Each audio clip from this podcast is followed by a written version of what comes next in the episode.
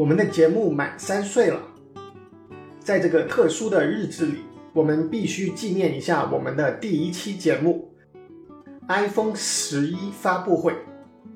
为此，我们特意请来了几位果粉，跟我们一起吐槽今年的 iPhone 十四发布会。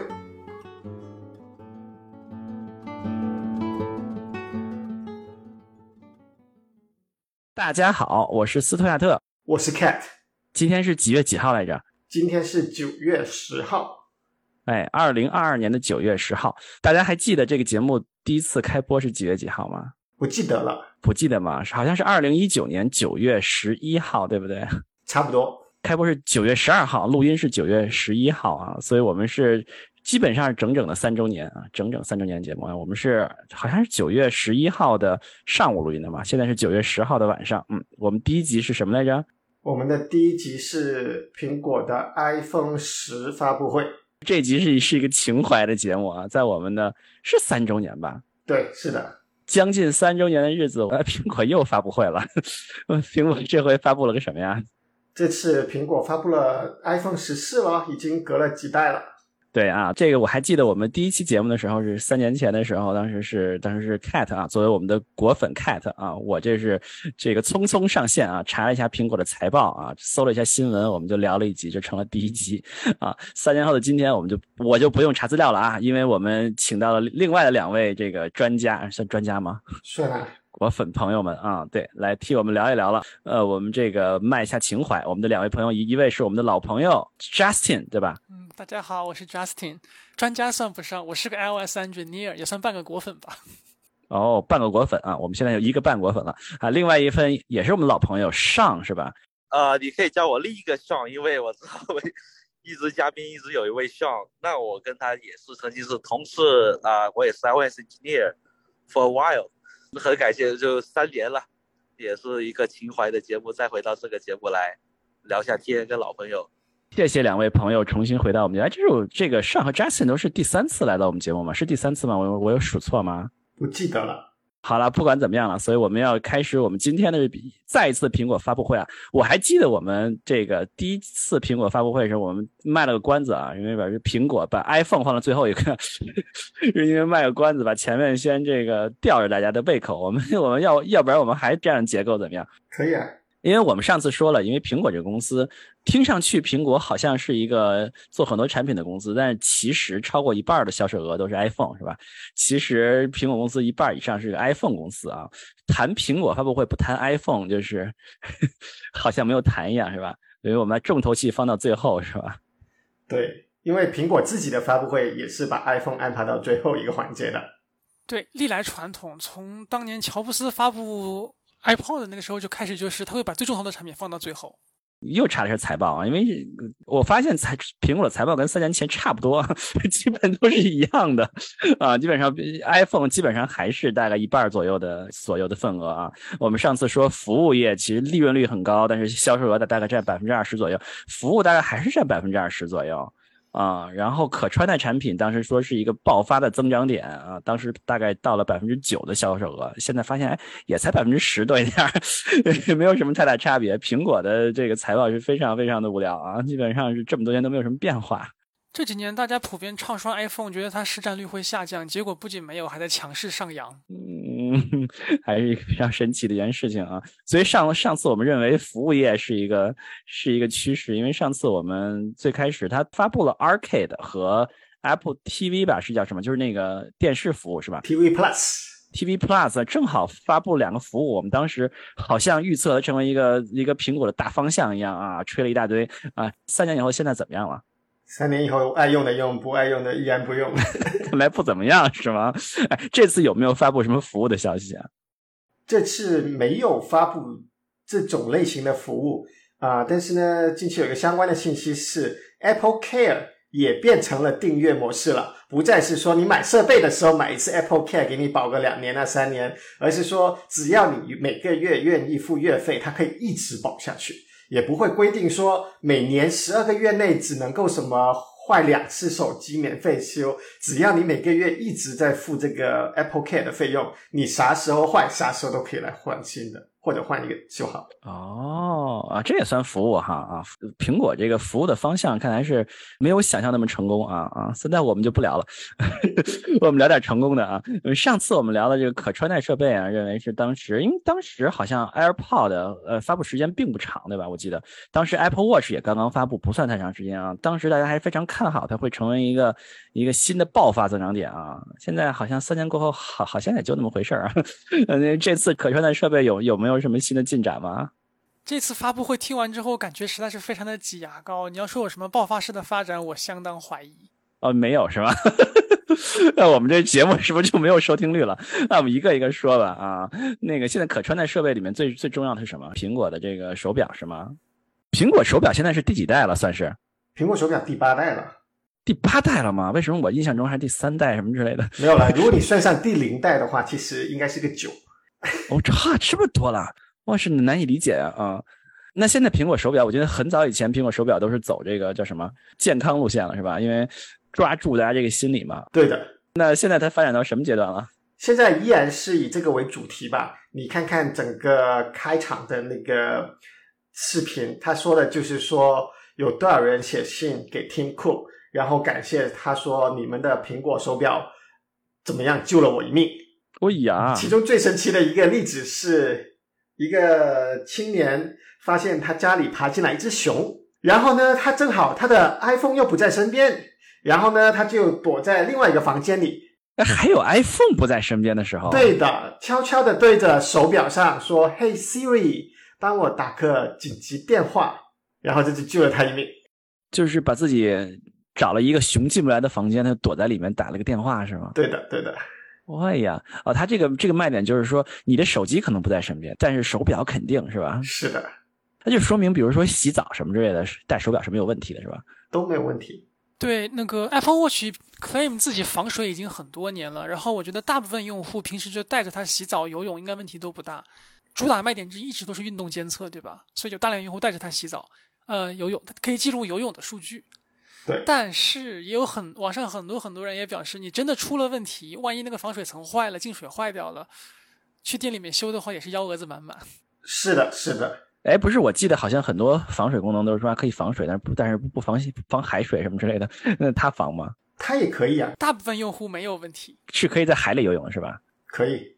然后也有说是不防热水，但是大部分人你冲个热水澡问题也不大，这都是大部分人没有问题，但是一旦出了问题你就烦得很。啊，一旦出了问题就不给你赔是吧？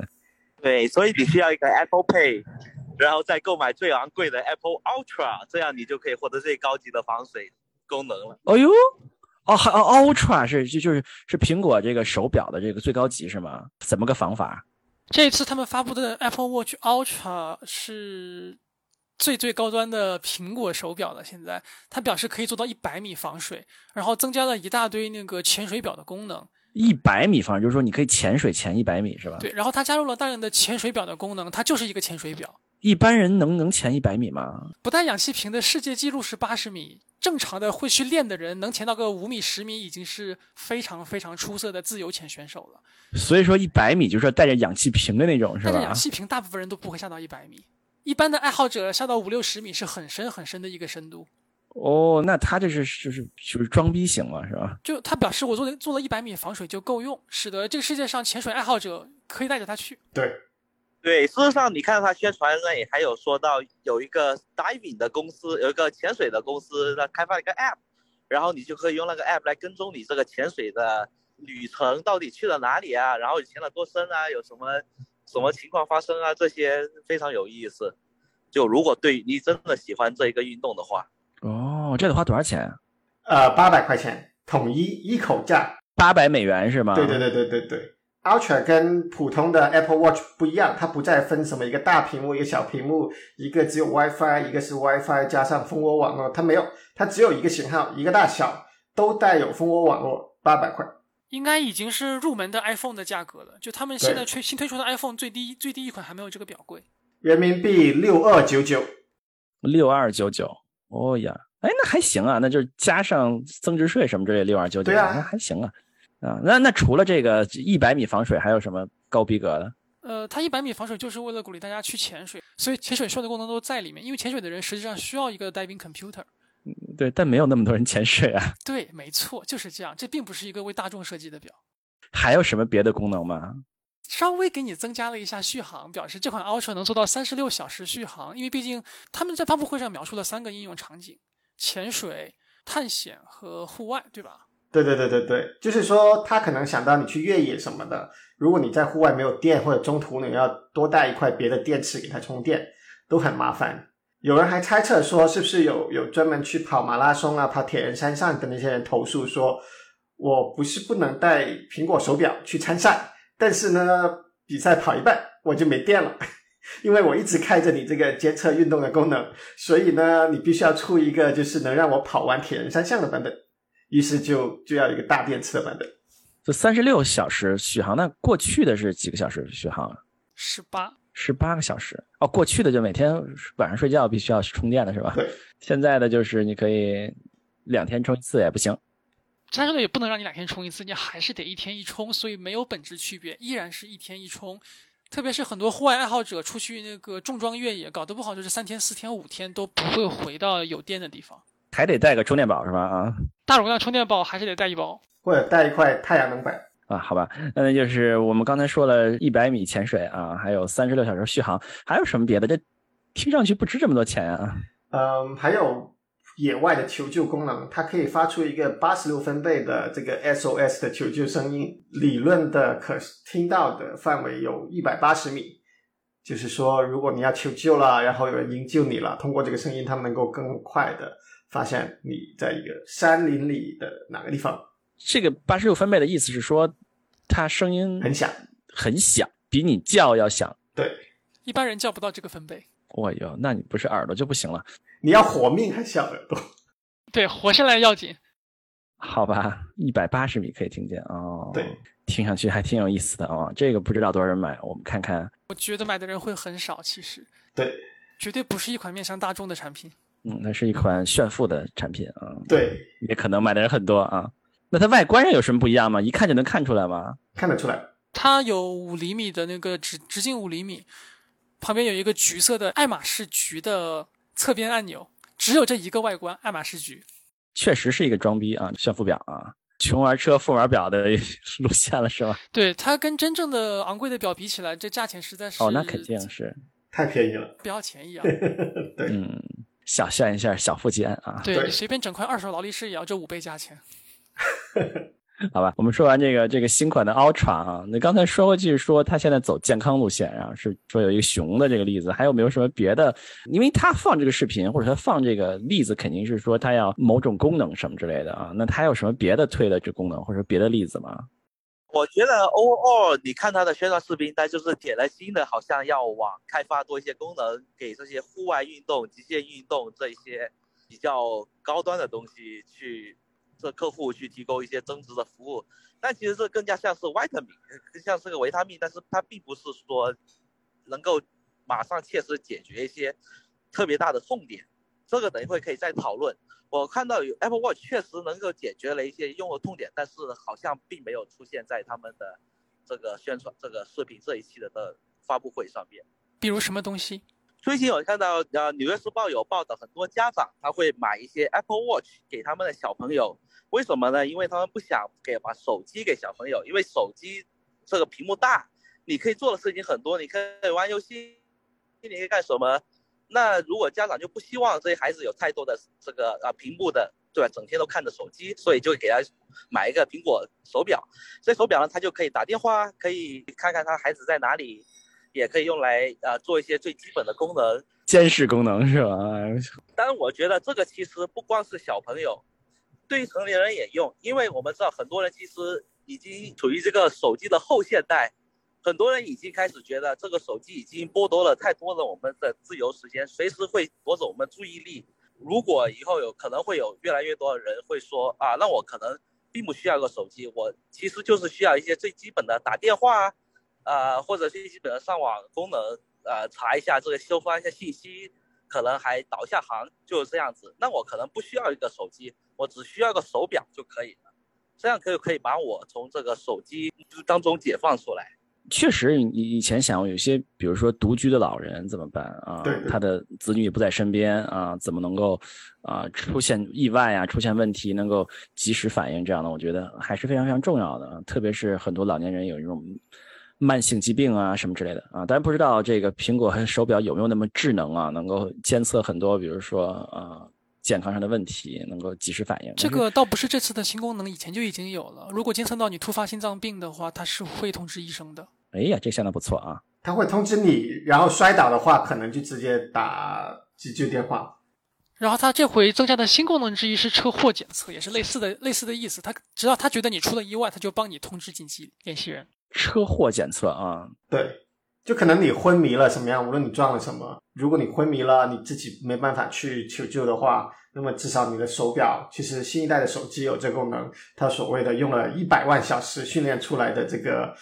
机器学习模型就能够判别，OK，这看起来像是个严重车祸，我帮你报个警吧，这样子。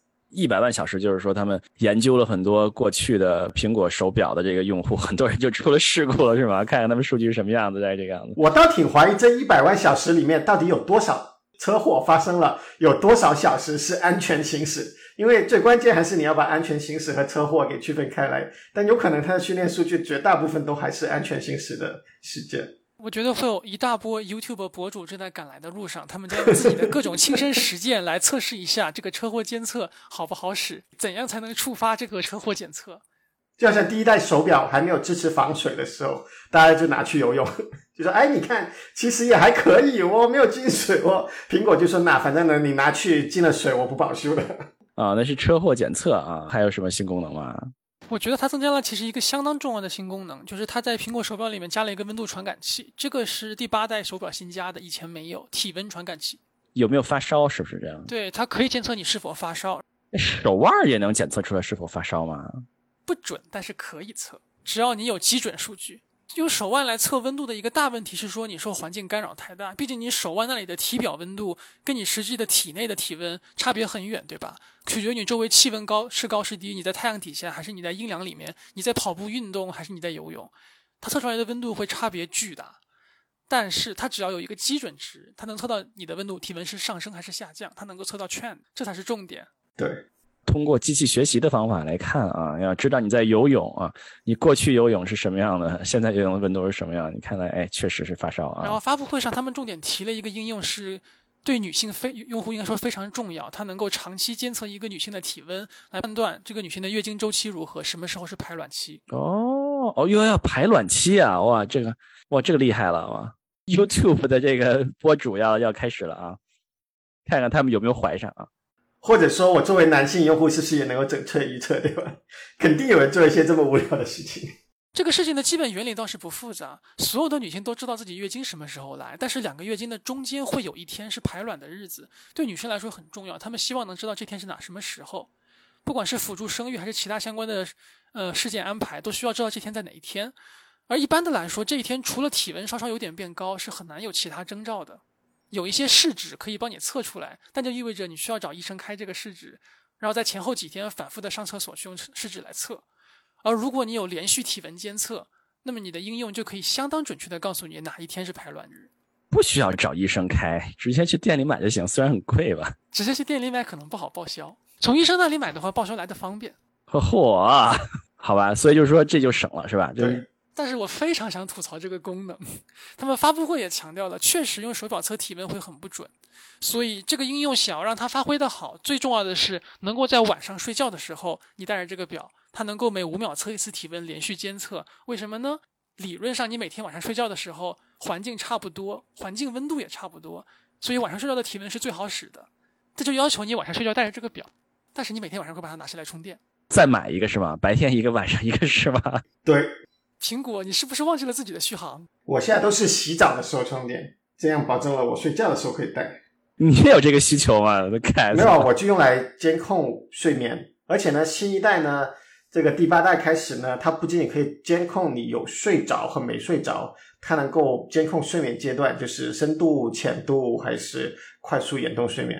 以后苹果可以出个白加黑啊，白天戴白表。晚上戴黑表是吧？晚上的黑表就只需要传感器，别的都不用了。对哦，哎，你还打个折啊，不错啊。哎，但这不就是我的 Oura Ring 吗？哎呦，Cat，你还买了那个高级的戒指啊？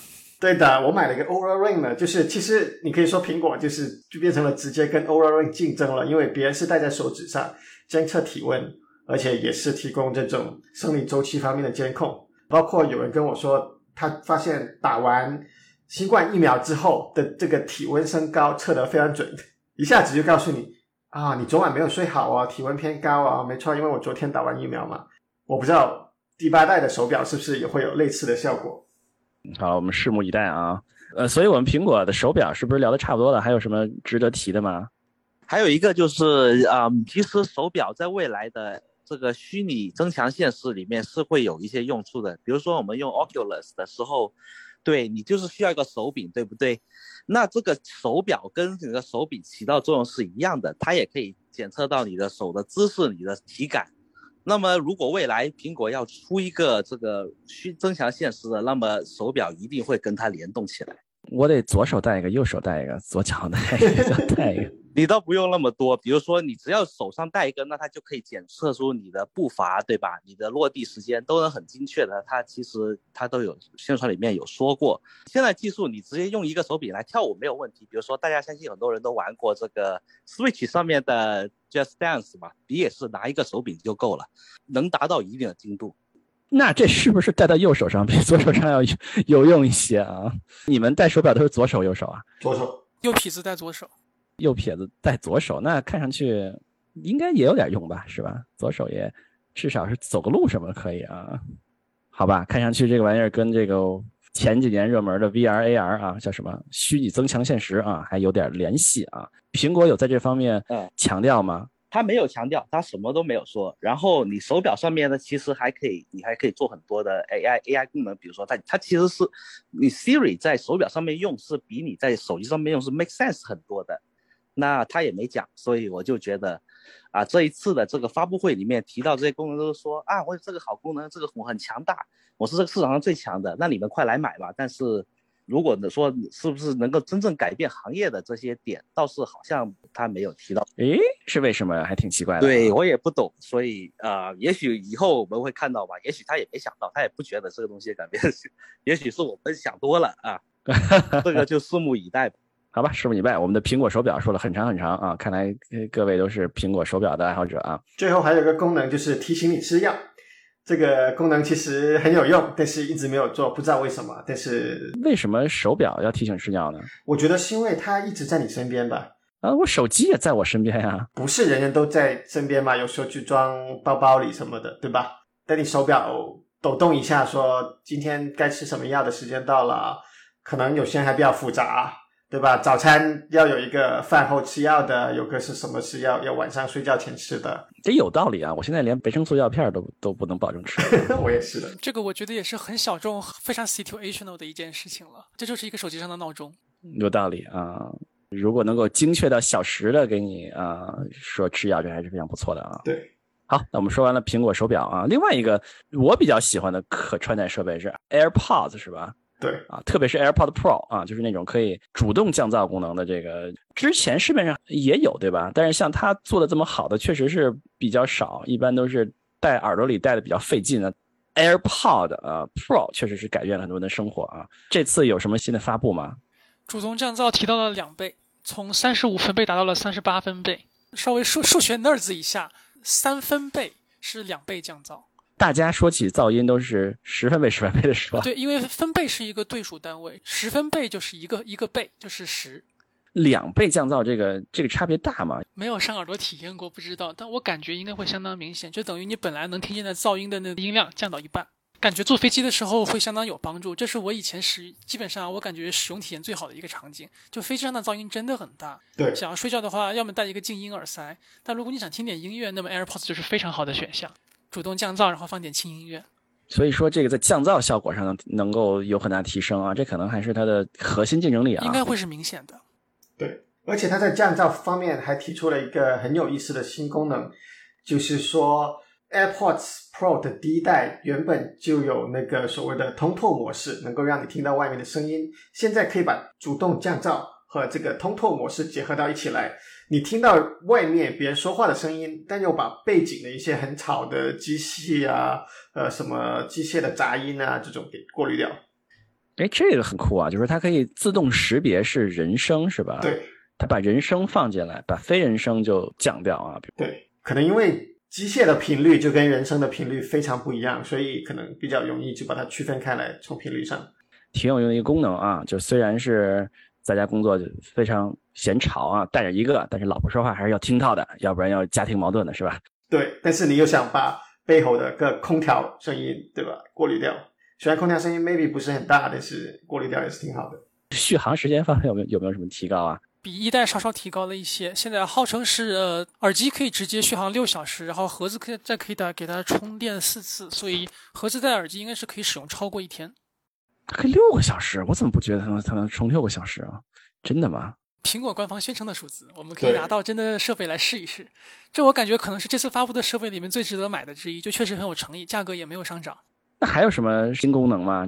我觉得大家应该会相当喜欢，它在耳机上增加了一个触控操作。中文它翻译为上下清扫，不是搞卫生的那个清扫，是轻轻的扫一下。上下清扫啊！以前的 AirPods 只有那个点击这么一个交互功能，你可以点击一下，然后你可以定义这个点击操作到底能干什么。它现在稍微增加了一下，所以耳机上算是有一个控制了。就是可以。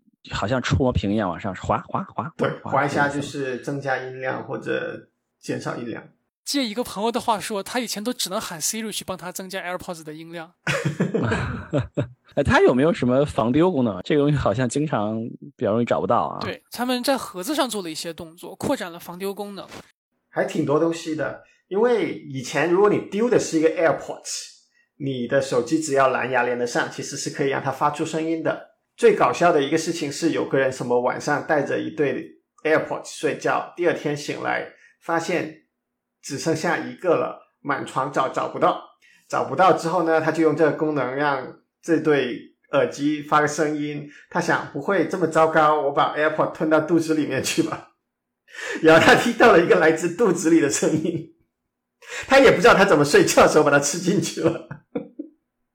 对，所以耳机还好，耳机自己能发声。以前最容易丢的是充电盒，因为充电盒没有声音，所以新一代的充电盒现在内置了一个扬声器。你如果手机连上了，就用这个呃 Find My 的功能一找，它就能够自己发个声音，让你把它找出来。哎，等等，你刚刚说那个不科学啊？AirPod 防水吗？这我咋不知道呢？防汗就是一定程度上防水，大概泡的时间长了，最终会坏，但是它刚可能刚吞下去。对，这哥们太厉害了。盒子上加扬声器这个功能，我觉得是相当的神奇，而且是说相当的 meta。你想，它既然接了个扬声器，能发出声音，它也就可以放点别的东西，对吧？它也就可以拿来放音乐了，它也就可以拿来通话了，对吧？对。所以这盒子也就是个蓝牙音箱了。对，它现在确实会发出响声，但这个响声仅用于提醒你电不够了，你要拿我去充电了。据说还能自定义这个提醒声音。但就是理论上，它就已经是一个蓝牙音箱了。有没有觉得这个事情非常的 meta？就不一定可以放音乐是吧？硬件上应该没有障碍。其实，既然能够蓝牙连上去放声音，那么硬件上没有障碍。它还是连不上网络的是吧？它是通过手机的蓝牙连它的这个蓝牙。是的。现在有一个手机才能才能放音箱啊，还不够智能。嗯。这个盒子本身现在几乎是一个蓝牙音箱，不晓得这这件事情是不是会带来一些奇怪的效果。其实也要看具体它支持什么样的蓝牙的 profile 和协议，有可能它没有真正的支持，就是播放高质量声音的这个蓝牙协议，所以你只能给他一个简单的命令，说啊我在找你啦，你想一下吧，他就只能播一个固定的录音。也可能并不能实时的把一把这个音音乐就流媒体播放过去，你得先发过去，有可能。等上几秒钟给你编码出来，滴滴滴滴滴是吧？对，也是等大家那个拿到实机测试一下，但确实大家玩梗已经开始玩上了。但这个也不是安卓，不能你想编程就编程是吧？玩玩梗而 已，你想也不行啊。然后它现在增加了一个那个挂绳孔，进一步防止盒子丢失。盒子上现在可以挂一个挂绳，原来不可以吗？原来不可以。原来你必须给他买一个另外的套子，对，然后所以套子市场非常的火热。好吧，这个 就是苹果这个卖周边是卖的很很厉害啊。对，今天还有一个新的周边是这个充电盒的刻制，以前只能刻就是文字或者是 emoji，现在可以刻 memoji 了。什么叫 memoji 啊？来，请有请果粉给我们介绍一下。memoji 的意思呢，就是说你在呃发这个 iMessage 的时候，不是可以定制一下，说我想要这个什么恐龙表情啊，然后这个恐龙表情还能够就是用这个 iPhone 十之后开始有的这个三维的摄像头来看着你的脸，来完全的模拟你脸上肌肉的变化，你的表情，对吧？然后它就可以做各种的笑脸啊、哭脸啊之类的。然后有恐龙啊，有什么猫啊、狗啊，哦，还有外星人，各种有意思的面孔。然后呢，过去呢这一系列东西都是排除在 emoji 之外的。Memoji 呢，就是这一系列就是可以模拟人类脸部复杂表情的这些公仔。然后现在你就可以刻它们了，你可以把它们变成一个呃黑白的这样的一个图像吧。因为刻字只能刻黑白，对吧？只能有刻的部分和不刻的部分，呃，所以黑白把黑的部分给雕刻出来，把白的留下，那么你就可以把这个刻上去了。我就就在那么小的一个空间里刻一个这个人脸的这个，或者是一个什么东西的脸的这个，对对的黑白画哇，塞，其实也不小，因为你只刻一个，你不是刻一串字。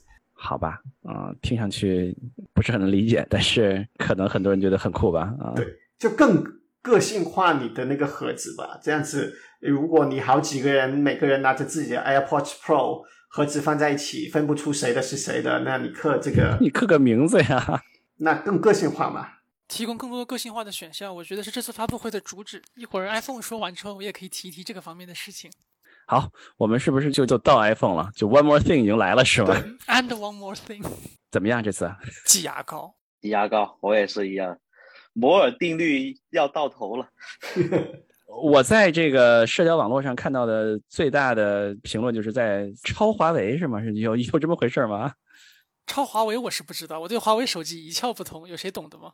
呃，是有人说华为宣布了什么卫星什么电话什么，他们就出了什么，有这么回事吗？卫星电话我觉得是这次唯一的亮点功能了。对，而且华华为估计也猜得到，所以华为是非常刻意的安排在比 Apple 早一天来做一个这样的发布会。哦，真的啊？对，他们在比 iPhone 早一天发布了这个卫星电话是吗？对对对对对，可能他们已经猜到了，如果你跟在它后面就不好看了。那假设苹果有大概率要发布这个东西，必须要抢在它前面一天。哦，哎，这是怎么个功能啊？功能本身呢比较简单，就是说新一代的苹果手机从 iPhone 十四开始，每一个手机都可以连接卫星。连接卫星之后，它现在提供两个功能，第一个是紧急短信，你可以通过这个卫星来发短信。虽然发短信可能很慢，因为跟卫星交互是比基站要慢得多的。他们还为此特地强调说，他们使用了新的算法来压缩你的短信内容，发的数据只有本来的三分之一。但这样的话，也可能要几十秒甚至一两分钟才能发完一条短信，为的是紧急时候能够求救。那么第二个用法就是利用卫星直接报告你的位置，这样苹果一直都有的这个查找我的设备这个功能，就算你没有基站的时候，也能够通过卫星找到你在哪儿，所以你可以主动的把你的位置发给朋友和家人。哦，就是说现在这个呃手机天线的这个这个功率已经大到可以发到卫星上了，是吗？我感觉应该是他们特地增加了一个卫星通讯模块。对的，而且他们刻意强调了普通的海事通讯卫星啊、海事卫星电话，你都要有一个长长的天线突出在外面，就有点像最开始的大哥大一样。就算你这个天线平时可以缩起来，你要用的时候还是要把它拉长，然后你才能够达到你所需要的这个波长来联系上卫星。而苹果他们的创新之处在于，你不需要拔出来一个在你手机之外的天线，天线内置在你的手机里面，只要你把它朝着天，它能够在一个比较狭小的角度找得到卫星的话，它就能够收发信号。哎呀，这个这个厉害了啊！有有这么多卫星的带宽能够提供给 iPhone 用户吗？卫星的带宽总是有限的，所以它只支持两个相当基本的功能，一个是文字短信，另一个是报告位置。这两个功能的数据使用量应该都相当的小。他用的是哪家的卫星啊？还是他的他自己的卫星？他肯定没有自己的卫星，对吧？他用的是这个我们可以查一下。对，苹果是并没有任何的报道说苹果发过自己的卫星，而且很可能会使用不止一家的卫星。如果它可以的话，它会签约多个公司，不过可能一开始并不多。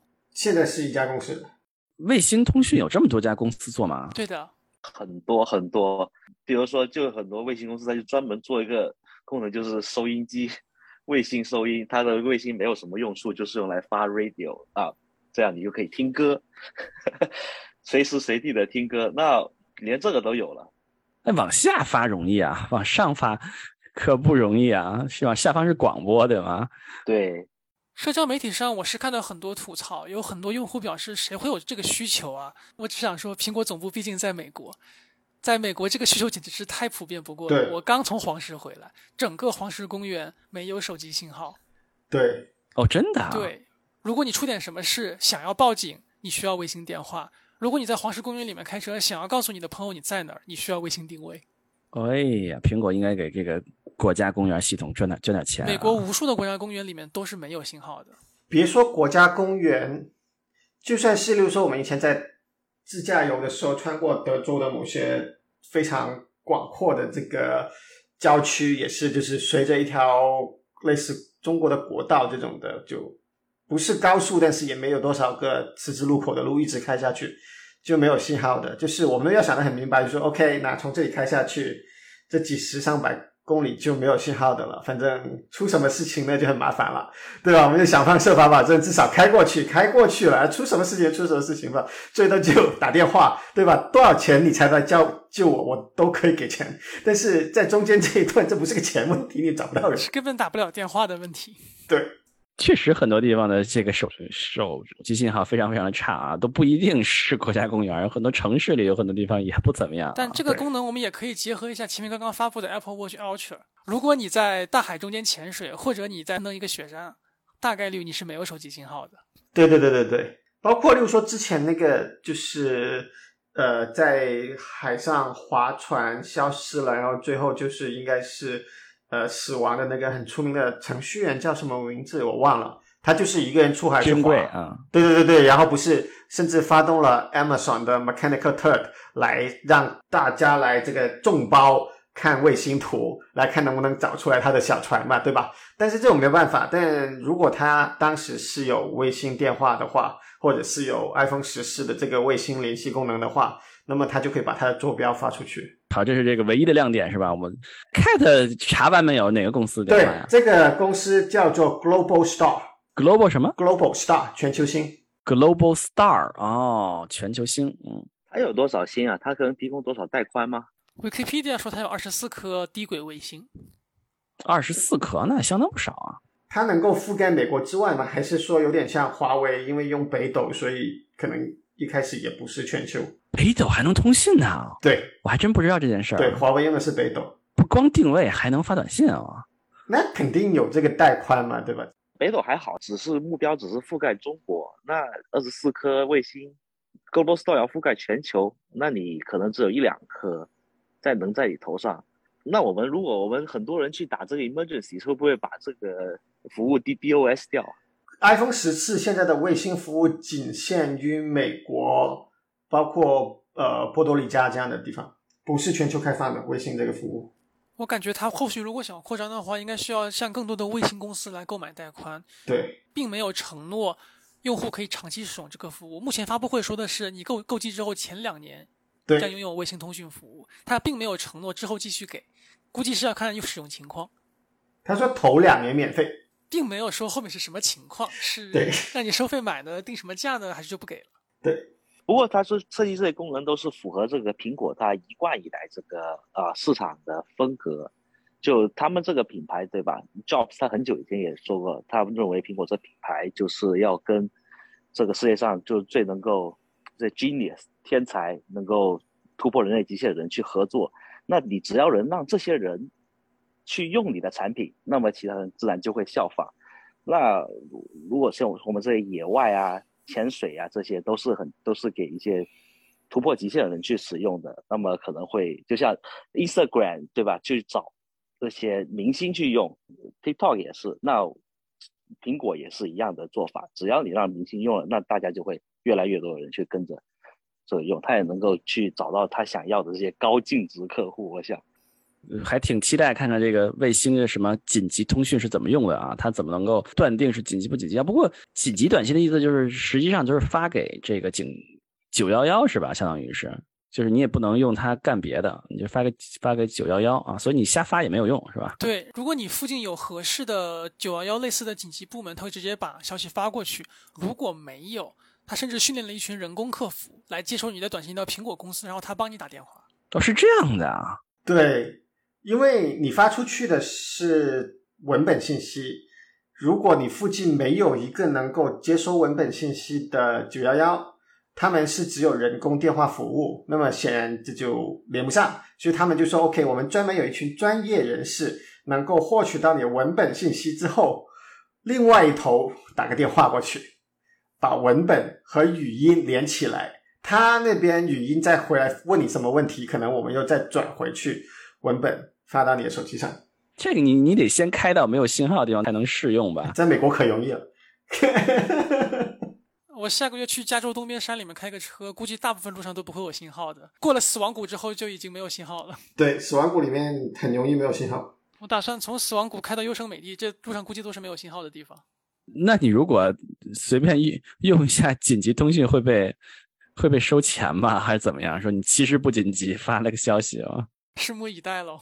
对，如果你看到熊这些情况，可能还是比较紧急的。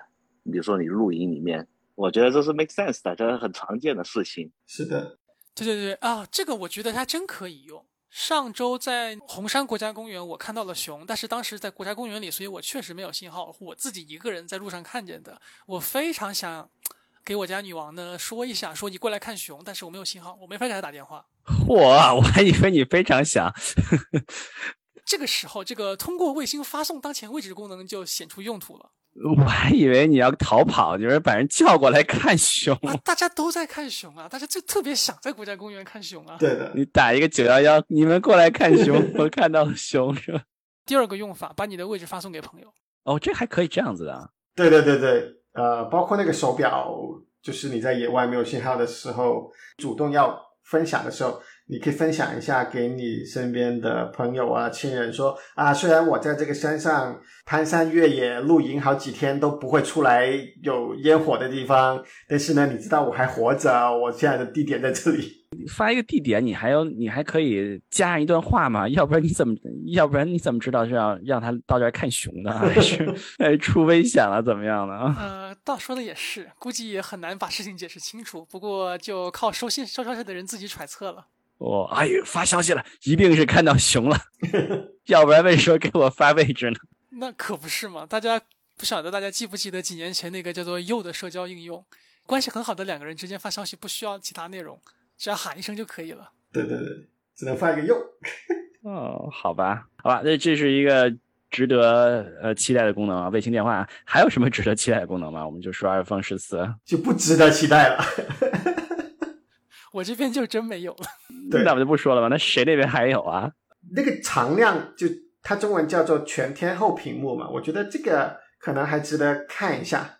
什么叫全天候屏幕？呃，大家可能还记得几年之前。苹果的手表屏幕不是常亮的，都是你要抬手啊点一下才亮。那么后来变成所谓的常亮，而且他们发明一种新技术，说苹果手表的屏幕在这种常亮的状态下可以比较暗淡一点点啊，每一秒才刷新一次，而不是一秒刷新什么六十次之类的。然后呢，就能够电池续航很久。那么这个技术现在终于就要出现在手机上面了。从来都不会变黑的，都是都是有个画儿在。可以完全变黑，就是当它感应到你把手机盖反着，就朝着桌面什么的盖着放起来的时候，或者放到口袋里的时候，它就会完全的黑掉。但是如果你是屏幕朝上的，例如放在桌面上啊，或者你拿在手上啥也不干，那么你不需要用手去点一下屏幕，你也不需要有一个抬手机的动作，它会一直处于一个有点暗暗的这个。呃，常亮状态让你能够看到时间，而且呢还能看到壁纸啊，那个壁纸我这么厉害，然后还会有一些小的通知也会显示在上面。对，续航会很长时间吗？这个是的，它每一秒钟才刷新一次，在这种状态的时候，那它也发光啊，非常暗的光哦，那就是说它非常非常的节能，以至于能给能够给你看到东西，并且你还可以还可以续航很长时间。对，哇，这个还是有点高科技的啊。然后一个他们喜欢炫耀的地方，说他们能够对你的壁纸进行一个颜色上的处理，使得它在这种就是暗淡的显示模式下，还能维持壁纸上人物的这个皮肤的色调，是不是很无聊？眼睛得好才能看出来啊。对，这个功能在 Android 上面其实已经有了很久了。大家使用体验怎么样啊？看到是已经有的那些呢，就是它只会显示一些最基本的，比如说一个时钟、一个时间，然后没有什么别的了。那苹果那既然它是后来者，那它一定要去做出一些新东西，那它就干脆不做这种小打小闹，干脆把你整个屏幕显示出来，确实有一些创新，跟别人不一样。安卓是一个屏幕的一点点，上面有一个有有个钟什么的。苹果要整个屏幕都是好像就和没关一样的这种这这种感觉是吗？对对对，这三星手机上面呢就是一个显示一个时钟，然后可能几个图标一些最基本的文字信息，可能要开箱了才知道。我有个 concern 就是那你一直亮着，你们睡觉的时候会不会有问题啊？那它这这咋整？会不会影响你你睡眠呢？那你自己给它关了不就可以了吗？你把它面朝下的放下就可以了。它应该有什么睡觉模式吧？哦，对对对对，可能你开了睡眠模式也会这样子。就像我去你去酒店，你一定要把它那个附送的闹钟，你把它面朝下，或者直接把电源拔掉，不然你没法睡。前面没有提到，就是 Apple Watch Ultra 也有一个相关的功能，也是叫做晚上的夜视屏幕模式。然后也是他觉得说，这个 Apple Watch Ultra 你正常的屏幕亮度太亮了，但如果你出去野外，对吧？我的理解是你去观星什么的，你是不能够环境里有一点的亮光的，你是要好像一个暗房一样，就是以前晒照片的这种暗房一样，就是只能有淡淡的一个红光的背景，你才能够很好的保证你的眼睛的瞳孔放到最大，你能够看到天上的星星。那这时候呢，它就有这个夜视模式的这个屏幕，只保留一个非常暗淡的这个表盘，能够让你看得到时间。然后其他的都不亮，这个对于观星非常的重要，甚至也可以出现配套的 A P P 这样的情。当这个 Watch 有夜视屏幕的情况下，配套的 A P P 就可以利用这个 Watch 来帮你找星星了。哎呦，哎呦，哦，这个还是不错啊，就是手机也可以用一个夜视屏来在需要观星的情况下，还能够显示这个什么观星相关的信息啊。这样的话，就可以让那个想要观星和拍摄的人自己一个人就完成操作了。像我们最近去趟黄石的时候就非常尴尬，我负责看手机找星星的方位，但我的眼睛盯着手机，我是看我是看不到夜视的。其他的人就可以不看手机，听我的讲解来找星星的位置。并不知道苹果十十 iPhone 十四自己会不会手机本身带一个夜视功能，我非常期待。对，没有提及。但与之相反的是，另外一头。iPhone 十四的 Pro 版本和 Apple Watch 的 Ultra 版本，它们的屏幕最亮的时候也可以很亮，现在能够做到两千尼特的亮度。这是个什么概念啊？两千尼特什么概念？一千还是一千二？几乎翻倍了，亮度翻倍。对，所以就是说，你能够很好的，第一，在有烈日暴晒的环境下，你不会看着你的屏幕觉得屏幕太暗，看不到上面是什么，你能够依然很清晰的。看到屏幕上的内容。第二就是用在 HDR 的视频或者照片的观看上面。如果你拍了一些 HDR 的内容，例如说日出这种，就是可能暗的地方很暗，但是太阳这种亮的地方很亮的，那么你在自己的屏幕上再把它打开来看出来的时候，就会看到同样的效果，就是该亮的地方可以非常亮。这个方向，苹果手机一般是好像不是非常先进的，是不是？是一个追赶者吗？还是说它是一个苹果手机一一直是比较亮的？这好像不是一个非常特别的地方。就是如果其他厂商用的也是 OLED 的屏幕，苹果好像没有什么非常独家的优势。这次做到两千尼特，可能是相对超前一点点。哦，那看上去苹果也要试图做比较超前一点的操作啊。那我们就看一看。哎，那我们是不是要说到重头戏了啊？因为我们两年前就就说过，现在的手机来说，对于很多人来说，升级的动力是是相机，对吧？因为我们的手手机对于我们很多普通人来说，其其实它的功能、它的计算能力已经是够用了，网络也够快了啊。但是有一件事情永远要更好的就是摄像头，对吧？对的，对的。所以手机的摄摄像头永远是非常重要的一个激发大家升级热情的地方啊。最新的苹果手机有没有什么摄像头方面的进展吗？有，它的 iPhone 十四 Pro 通常就是所谓的给专业用户嘛，对吧？包括专业的摄影和摄像爱好者。那么它的高端版啊，对对对对对，它的主摄像头做到了四千八百万像素。四千八百万像素，过去是多少多少像素？一千二百万，翻了四倍，对，翻了四倍嘛，就是比之前比十三 Pro 的一千二百万像素还翻了四倍。哇塞！我记我印象中四千八百万像素是非常非常高的吧？好像前几年的单反都都做不到这个这个像素的，对吧？我我印象中，嗯现在也很多单反都做不到，单反拼的其实并不是像素的数量，很多时候。所以说这个像素数量是非常非常高，当然比当年什么小米的什么什么可能是不如，是吧？但是这个这个听上去是一个非常非常可怕的一个一个概念，对，但是它真的能拍出这样的效果吗？来，我来一拉一踩。首先是吐个槽，光把像素往上提的意义并不大，因为就中间的很多像素都已经是他自己拿算法拟合计算出来的。你把像素密度排得再高，镜头就那么小，CMOS 芯片就那么大，你能拍出怎样的照片？跟单反一对比，就会发现单反的照片有足够的细节让你去做后期，而 iPhone 上拍出来的照片，就直到十三 Pro 为止，拍出来好看，但是一旦想做后期，就发现细节不够，放大来看全是糊的。虽然像素很多是糊的像素。但是我觉得 iPhone 十四 Pro 最重点的还不是像素翻了四倍，而是它把它的 CMOS 芯片放大了。对，就是感光底片放大了很多很多，比十三代增加了百分之六十。就是这感光底片直接放大，那是直接对成像的水平有质的提升。就是说传感器的大小，就是对大小嘛？就是那个数码底片的大小，底片变大了。我们过去说单反相机要说什么全幅、什么幅、什么幅，那就是看它的它的尺寸是吧？对。那就是说，它对于这个我们过去看单反相机这个很牛逼的这个传感器大小的时候，它提高了很多，是不是？对的，iPhone 十四 Pro 的那个 CMOS 底片的 size 比十三提升了百分之六十，这是一个我觉得很重大的提升。你可能说，只有提高传感器的尺寸，才能可能把像素真正提高，比如说这么多倍，对吧？只提像素不提传感器的尺寸，其实意义是很小的，要一起提。但是如果像素这么高的话，就是你单反可能有很多的手段可以防抖动啊，可以有三脚架呀，可以有各种各样的，就专业人士有有拿得很稳啊。但是手机真的能够拿得这么稳，能够让这么多像素都很清晰吗？还是说它有什么高科技吗？拍照片的话，三脚架手机用的也是很多的，但我觉得它这次顺便还发布了一个视频防抖功能，就还不错。是软件的吗？还是软件？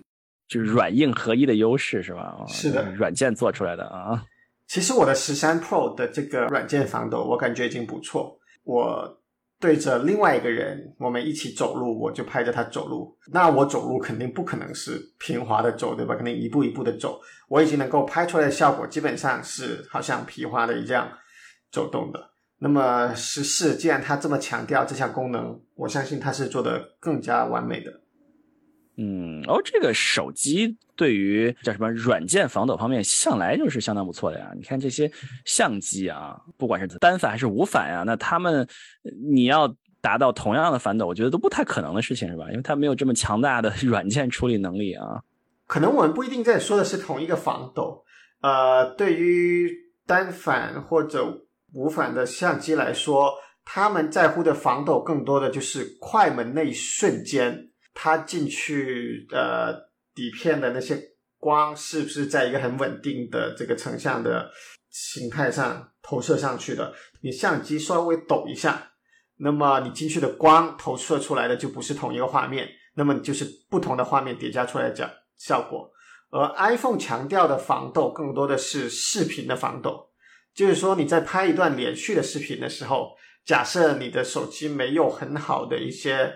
什么轨道啊之类的东西来控制它的连续拍摄的这个位置是非常顺畅的，对吧？就像你拿人，你在没有什么 DJI 之类的云台的帮助下，你就一边跑，你就一边拍另外一个东西，你能够让它看起来好像是很流畅的这个轨道上拍出来的吗？你普通的相机做不到，手机本身直接获取的视频信息也做不到。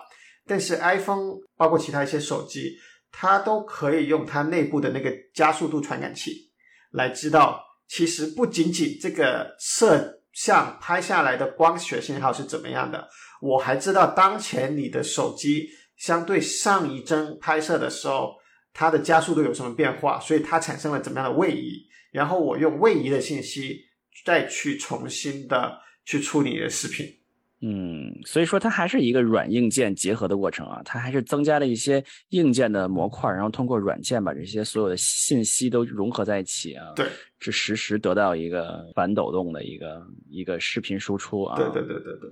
那我觉得这些功能对拍 TikTok、拍抖音的人很有用啊。是的。好几年前开始，大量的抖音博主都已经是手机 only 了，他们并不使用相机和其他设备来拍摄，所以我觉得 iPhone 十四的这个拍照功能的提升还是很重要的。确实，确实是一个刚需啊，是吧？过去开玩笑说他们我们这个镜头越来越多，越来越多，越来越多嘛。我们在三年前第一次做这个苹果发布会，我们的第一期节目的时候说，当时苹果第一次推出三摄的是吧？三摄的相机啊，现在还是三摄吗？十四 Pro 依然是三摄，并没有增加。是哪三摄啊？现在一倍、零点五倍和三倍焦距，没有太大差别，是吧？对，但他们具体的这个像素分辨率啊等等的参数，就早就跟原来不一样了。呃，而且他这次还提出说，呃，那个主摄像头的自带一个等效于两倍光学变焦质量的长焦。你看这个用词就很有意思。他没有说这是一个两倍光学变焦，因为这显然不可能是一个两倍光学变焦，它不是独立的另外一个镜头。但是他又告诉你，这个长焦是能够做到两倍光学变焦的品质。这是什么意思呢？我的猜测是，既然他做了一个四倍的的像素，从一千两百万变成了四千八百万，同时他也提出一个功能叫做四合一像素传感器。就是能够二乘二的这样的一个四个像素传感器当做一个来用，呃，我猜测的意思就是说我能够用这个功能，使得我在拍一倍的时候，我提取其中的四分之一画面，还能够维持到相当于至少上一代 iPhone 十三 Pro 的画质，来给你做一个两倍的变焦。但是这个两倍的变焦完全就是在数字信号上提取出来的，这不涉及任何的光学变焦。哈哈，需要理解一下这件事。那你没有光学变焦，那你景深是不变的，对吧？你靠像素来。对，嗯，好吧，我们 等它的开箱再看吧。啊，我猜就像传统相机所谓的，你从全幅的传感器变成了一个什么？Apex-C 的传感器，对吧？就自动自带一个一点六倍的变焦，就像是这样子，因为它只用了这个四千八百万像素的传感器里面的四分之一，它其实理论上就能够实现一个两倍的变焦。等我们开了箱看看是是个什么意思啊？还是个噱头啊？对的。其实 iPhone 的人像功能，不知道大家你们用的觉得怎么样呢？我觉得有时候边缘还是有一些穿帮的感觉。它是主要靠软件吧？我。它完全是靠软件识别人体在哪，然后将人体之外的背景模糊化。哦，那就连这个变焦都没有用到，完全是 AI 技术。那我们拭目以待吧，看看。不晓得大家有没有在 iPhone 导出照片的时候，发现那个人像模式的照片其实会导出两张片，两个文件被导出，一个是清晰的原片，一个是模糊处理之后的人像照效果照片。实际上两个文件都存在你的手机里，是可以导出来的。哦，哦，这还真不知道哎，我还真没有。对。没有这个印象啊，就是我导出了文件之后，我才知道 iPhone 的人像模式是纯软件。哎，我还挺喜欢用它的人像模式的，特别是我要是这个饭馆吃饭拍个菜什么，一般都是用人像模式。那他们要给你开发一个拍菜的模式，吃饭模式，很可能会出现的。嗯，说不定已经有了，可能国内国内这种拍照市场竞争这么激烈。我感觉他还是磨了磨皮什么的啊，不仅仅是把背景虚化，我觉得没有美白倒是，但是我觉得是磨了磨皮的。好吧，我们说完摄像头，它的相机功能还有什么值得说的吗？对，应该都提到了，像素的提升，呃，传感器尺寸增大，然后一个光学品质变焦。另外一个大家都在谈论的问题就是刘海变成什么什么什么灵动岛。对的。这个是 iPhone 十四 Pro 限定，他们这次一共推出了四款手机，十四和十四 Plus 用的还是上一代的芯片，然后依然是刘海屏，但是十四 Pro 和十四 Pro Plus 这两款换了芯片，并且使用了灵动岛。这个灵动岛和刘海的区别在于它它变得更小了吗？还是什么？为什么会有这么一个设计？刘海屏的存在是因为有一些传感器需要放到屏幕的正面，比如你的前置摄像头、你的那个距离传感器等等，这些东西必须放到屏幕的正面，不能放到背面。而放到屏幕正面的时候，它又没有办法直接用屏幕把它盖起来，现代技术还不成熟，所以必须放正面，所以一直都有一个刘海。那么这个灵动岛应该是比刘海稍微要小一点，它将这几个传感器的位置稍稍下移，从边缘移到了靠中间一点的位置，做的稍微小一点。那为什么不做一个更小的刘海呢？这个我就不知道了，可能也是有他们自己的考量在里面。目前为止，我看到大家对于灵动岛的本身的评论都是相当的正面，因为这是一个软硬结合的最后的解决方案。这个灵动岛不仅仅是把传感器下移放到中间，并且它加了一套软件的 solution，把它在大部分时候都盖起来了。什么叫大部分时候？我比如说我看个视频，它是盖不起来的，对吧？没错。但是当你使用各种应用的时候，它会把这个区域用来显示一些其他信息，使得这个奇怪的感叹号仿佛消失在了 UI 里面。这太神奇了！那我现在刘海那部分是是显示信息的，对吧？比如说，甚至包括我用 Safari 浏览器那部分最上面那部分是我我是我网页的一部分，对吧？现在那个地址栏在下面，对吧？嗯。那那个怎么盖起来？就是说我相当于。我屏幕的一部分要被牺牲掉，就为了为了把灵动岛盖掉，是吧？大概是这个意思。呃，你牺牲的面积应该并不会比刘海变大。哦，只不过是它牺牲的好更漂亮一点，是吧？用更精巧的软件的界面的 solution 来把这个东西给盖起来，解决硬件现在不成熟的问题。Eventually，我认为它过过个再过好几年可能是会消失的。如果有成熟的屏下传感器技术，能够真的把这些前置摄像头和传感器都盖到屏幕以下的话，那我们就不需要这个东西了。哎，看来就是还是是比较正面的一个设计啊。对，就现在来说，大部分人都是在夸，觉得这是靠软件来解决了硬件的缺陷，很有意思的一个一个想法啊。我们看一看。我我只希望不要给我们 iOS 工程师增加开发的工作量。对，你刚才说除了这个这个这个灵动岛，大家在不停吐槽的这个功能，还有一个叫什么？它的芯片，对吧？对，这两年苹果的这个芯片也是一个大家非常热门讨论的问题嘛，对吧？因为苹果开始自己做芯片了，对吧？然后还在很多指标上这个秒杀它的竞争对手，对不对？是的。那这个你说 Pro 系列啊，iPhone 十四的 Pro 和 Pro Max 用了它的新的芯片，但是好在哪儿？要好多少啊？还真没有人知道，因为这个东西呢，跑分是一回事，测评是一回事，最后用在自己手上能有多大的区别，还真不好说。啊，总之是新的一代是吧？对的。然后他会告诉你，呃，例如说。它的性能和增加了多少？然后它的省电核增加了多少？然后它的这个呃人工智能的引擎的核心又增加了多少？等等等等的。啊，我我记得前一段时间它比较这个的卖点是说它里面有一个什么 CPU，还有叫什么 AI 的这个这个这个这个芯片，叫叫什么的？那现在它还它还是更着重于这些，比如说这些机器学习的芯片吗？还是说它还是在各方面都有差不多的进展？都会增加一点点数量，就是核心数量。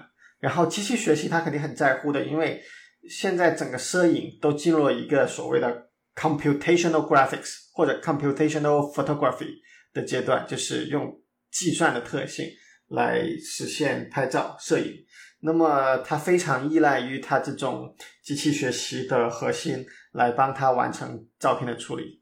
因为你从传感器上得出来的，就我们说拍照拍出来的 raw，其实是很不一样的数据。现在已经是看到的照片远远偏离于 raw 上面的信号。经过了复杂的人工智能的处理，然后才看到了你看上去好像非常漂亮的一张照片。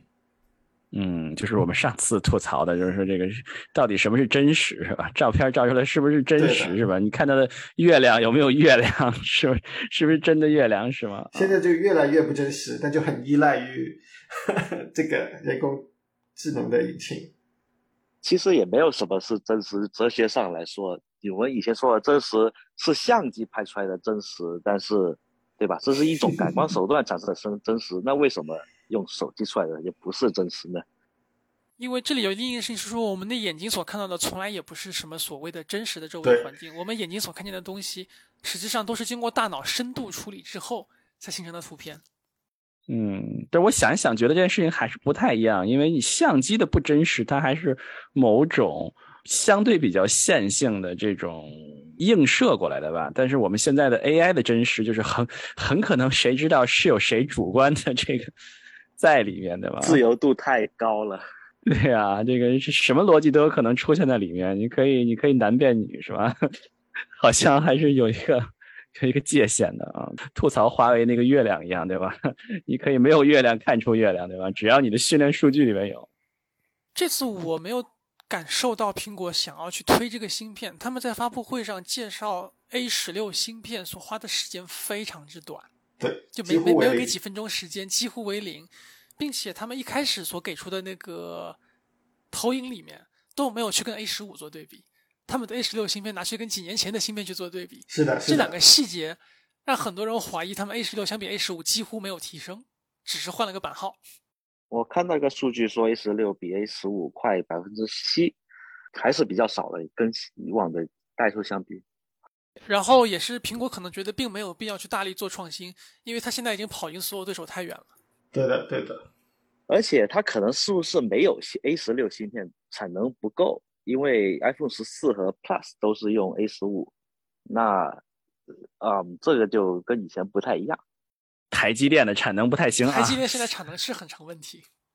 你看，就是说它的普通的 CPU 核心 A 十五原本好像是六个核，里面有两两个是高性能的，有四个是节能的核，然后 A 十六只是稍微加了一下数量，我看加了多少？呃，一样的，这个两个高性能和四个节能和这个这个配比是一样的，一样是六核 CPU。OK，所以它只是把 GPU 加上去了，GPU 变成了五个核的 GPU，那其实就真的没多大的改变，对吧？主要的改变就是加了一些 GPU。就感觉是真正的符合牙膏厂之名了，完全接过了英特尔这牙膏厂的棒子。嗯，好吧，那我们是不是就差不多了？我们重头戏的 iPhone 我们也聊完了啊。我们总结一下我们今天说的啊，我们最开始说了啊，苹果的手表对吧？啊，手表好像有一个有一些噱头啊，有一些续航能力啊，有一些有一些炫富能力啊，也没有什么。对，iPod 的那个耳机啊，耳机降噪有一些进展啊。我们聊到了手机，大家就大家都都经常在讨论的几个问题啊，卫星通信啊，聊到了这个这个这个灵动岛啊，聊到了摄像头，聊到了这个这个这个挤牙膏的芯片啊，好好像这集比我们三年前这集好像苹果出的东西少很多啊。对，好吧，那我们还有什么要说的吗？两位嘉宾还有 Cat 还有什么要说的吗？反正我听完这个发布会的感觉是，苹果现在出很多产品，在越来越多的去满足弱势群体和小众群体的需求。像这个苹果的这个 Watch Ultra 显然不是面向大众的产品，炫富产品嘛，嗯，炫富真真真真炫不上。真正的富豪表动辄是它的几十倍价格，它实际上是一款很便宜的表。如果真的要从炫富角度去考虑，对吧？富豪是不会带这个来炫富的。所以它实际上是在满足小众的需求，而且以后我认为它以后可能会越来越多的出现奇奇怪怪的满足小众需求的功能。听上去好像很悲哀的一件事情啊！改变世界在哪里呢？啊，因为这个世界人是不一样的，因为每一个人都会有独特的需求。我觉得满足小众需求实际上是一件很重要的事情，就是说，如果你能满足所有人的小众需求，那么你满足了大众的需求。在这个事情上，我觉得他们做的是挺好的，就一一个一个的来满足所有人对非常奇怪的、不是普遍的需求。我们的需求是便宜啊，苹果可是没有说过这句话，对，不认为这件事是是是我们的需求是吧？啊，对对对，苹果可不觉得那个满足大家便宜拿到 iPhone 这个需求是他们要 care 的事情。好吧，对，上海有什么评论吗？我觉得还是会有一些改变世界，但是就是说，Meta 最近一直在吹这个元宇宙这个东西，如果人类真的能够去做这些虚拟现实、增强现实，把王者或者更强的 AI，那这些都是能改变世界的。当然，这个是一个量变引起质变的过程。现在也许我们看到只只是量变，但是可能从十年、二十年的尺度来看，会有可能会有很大的飞跃。嗯，好吧，所以我们期待一下苹果公司现在的这个是这个厚积薄发是吧？现在蓄势待发啊，有一天可以爆发井喷出来改变世界的产品。那就感谢大家收听我们的三周年情怀节目啊！感谢我们的两位嘉宾来到我们的节目，来给我们分享有意义的观点，还有我们这些苹果产品的观察。欢迎大家在各种泛用型的播客平台上面订阅我们的节目啊！呃，如果你收听这个节目的平台支持给节目打个分的话，请记得给我们打个五星哦。啊，还有，如果我我们还在招志愿者，可以在我们 show note 里面的 email 和我们联系啊。如果你想要做我们节目的嘉宾，也也可以 email 我们和我们联系，我们非常欢迎大家的这个推荐啊。好，那我们就后会有期，下期再见，拜拜拜拜拜。拜拜。